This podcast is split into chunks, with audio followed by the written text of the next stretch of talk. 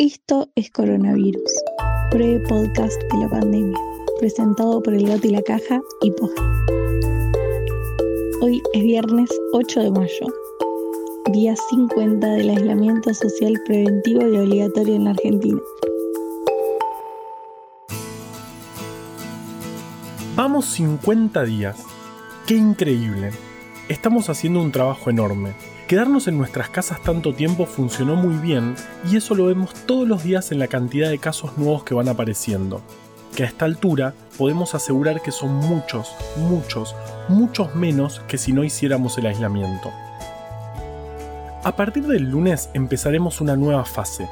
Lo importante es que el aislamiento va a seguir en una nueva etapa, con algunas modificaciones focalizadas, pero va a seguir. En Argentina tenemos un total de 5.371 casos. Ayer se sumaron 163 nuevos de los 2.703 testeos que se hicieron. El 2,8% de las personas con enfermedad activa, es decir, 155 personas, están en terapia intensiva, un número que sigue estable. Ayer murieron 12 personas, 285 en total, lo que da un porcentaje de letalidad del 5,25%.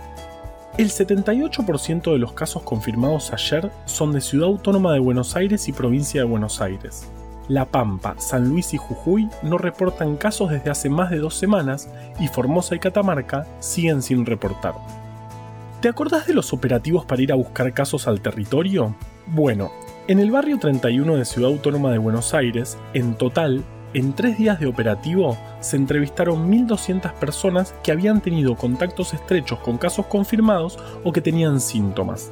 Se hicieron 119 hisopados para hacer el testeo y 64 fueron confirmados.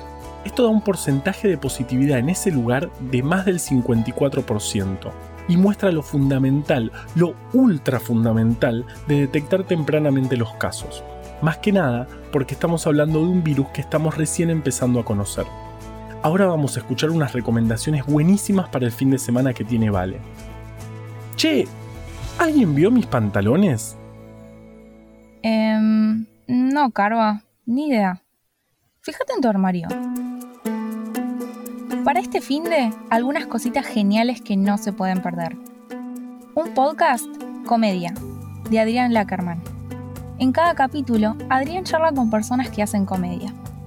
Desde Adi Brieva hasta la COPE, pasando por Carlos Núñez Cortés, Fátima Flores y otro montón de gente. Algunas personas dirán que desglosar el humor es embarrar la magia, pero probablemente sea lo contrario. Es meterse de lleno al barro y disfrutarlo aún más. ¿Por qué flotan las nubes? ¿Qué comen los fantasmas? Si los monstruos asustan, ¿quién asusta a los monstruos? Estas son algunas de las preguntas que hace Lucas, hijo de Julia Moret, en el libro La música que llevamos adentro. Lucas está en el espectro de autismo y en esta no ficción, su mamá cuenta el proceso propio de ir aprendiendo sobre los problemas y desafíos de tener un hijo con Asperger. Y a la vez, sin golpes bajos y de manera sencilla, con qué obstáculos se va topando él a medida que crece. Clemente Cancela arrancó hace poquito un canal de YouTube en el que explica un montón de cosas muy piolas. Son videos para reflexionar, pero al mismo tiempo para reírnos del mundo que nos rodea. Seguramente viste ese video en el cual Bill Gates anticipaba que en algún momento el mundo podía sufrir una pandemia como la que estamos viviendo ahora. Este video ahora se convirtió en la prueba principal que usan los conspiracionistas para decir que Bill Gates en realidad planeó toda la pandemia para apoderarse del sistema de salud global del mundo. De hecho, lo bueno de ser Bill Gates es que podés pagar todos los aumentos de OSDE. Es nuestro John Oliver argentino. Soy Valeria Sanabria y ya ni me acuerdo cómo era la vida sin pijama.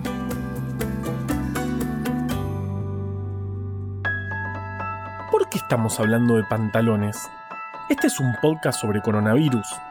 Coronavirus y pantalones.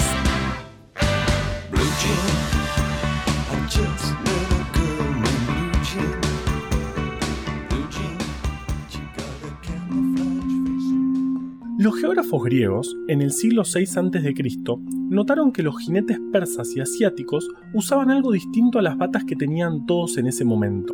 Algo muy ridículo, que cubría ambas piernas por separado y que le daban a los jinetes un aspecto muy gracioso. Usaban pantalones. Algunos historiadores dicen que lo mismo nos va a pasar a nosotros cuando salgamos del aislamiento y nos crucemos con algún trabajador o trabajadora esencial que estuvo laburando todos estos días.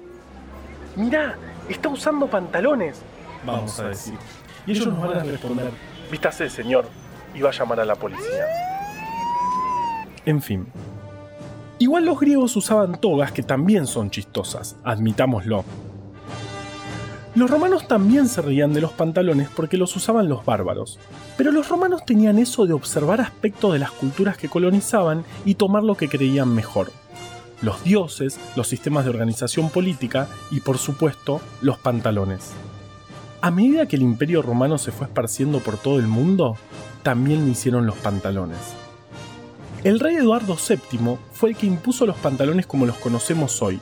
Y no solo los pantalones, los dobladillos también, moda que se impuso para que no se mancharan con el borde de la calle. Pero la cosa empezó a ponerse interesante en 1853, cuando Levi Strauss, que no era el filósofo pero se llamaba parecido, se puso un negocio de venta de ropa. En ese momento existía una gran demanda de ropa de trabajo más que nada para los mineros. El problema de estos pantalones era que si se metían las herramientas en los bolsillos, la tela se terminaba desgarrando no eran tan revolucionarios al final. La verdadera revolución de los pantalones, cosa que suena más divertida de lo que fue, se dio en el año 1872 cuando Jacob Davis, un sastre nacido en el imperio ruso que se había mudado a Estados Unidos, se asoció con Levi Strauss para mejorar y patentar la ropa de trabajo. El secreto fueron los remaches de cobre que hacían a esos pantalones mucho más resistentes. O sea que se puede decir que la revolución de los pantalones tiene fecha exacta, el 20 de mayo de 1873, cuando Jacob Davis fue nombrado jefe de producción y se fabricó el primer jean como lo conocemos nosotros. La historia de los pantalones tuvo otros momentos raros, como cuando se empezaron a usar los Oxford. Una cosa rarísima, muy ancha al final, y que yo creo que cumplía la función de albergar toda esa onda disco que claramente no entra en los bolsillos.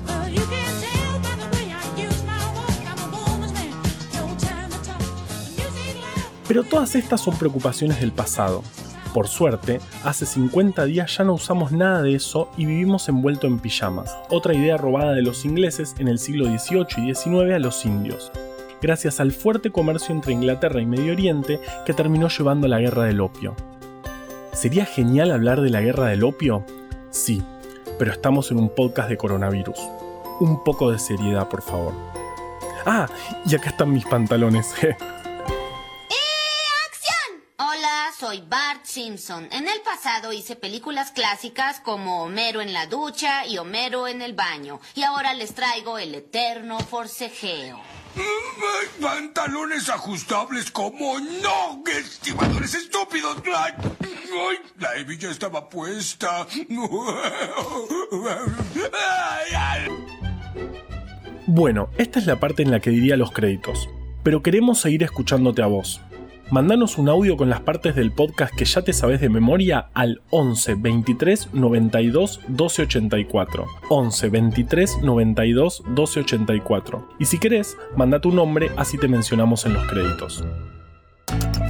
Coronavirus, breve podcast de la pandemia, es una producción original del Gato y la Caja junto a Posta. Si vas a compartir un audio, que sea este. A la desinformación le tenemos que ganar en su cancha. Ayudalos a que Breve Podcast llegue a todos lados. Escucha todos los podcasts de Posta en posta.fm. También puedes encontrarlos en Spotify, Apple Podcast y tu app de podcast favorita. En la coordinación general de este podcast estuvo Nahuel Ugacio.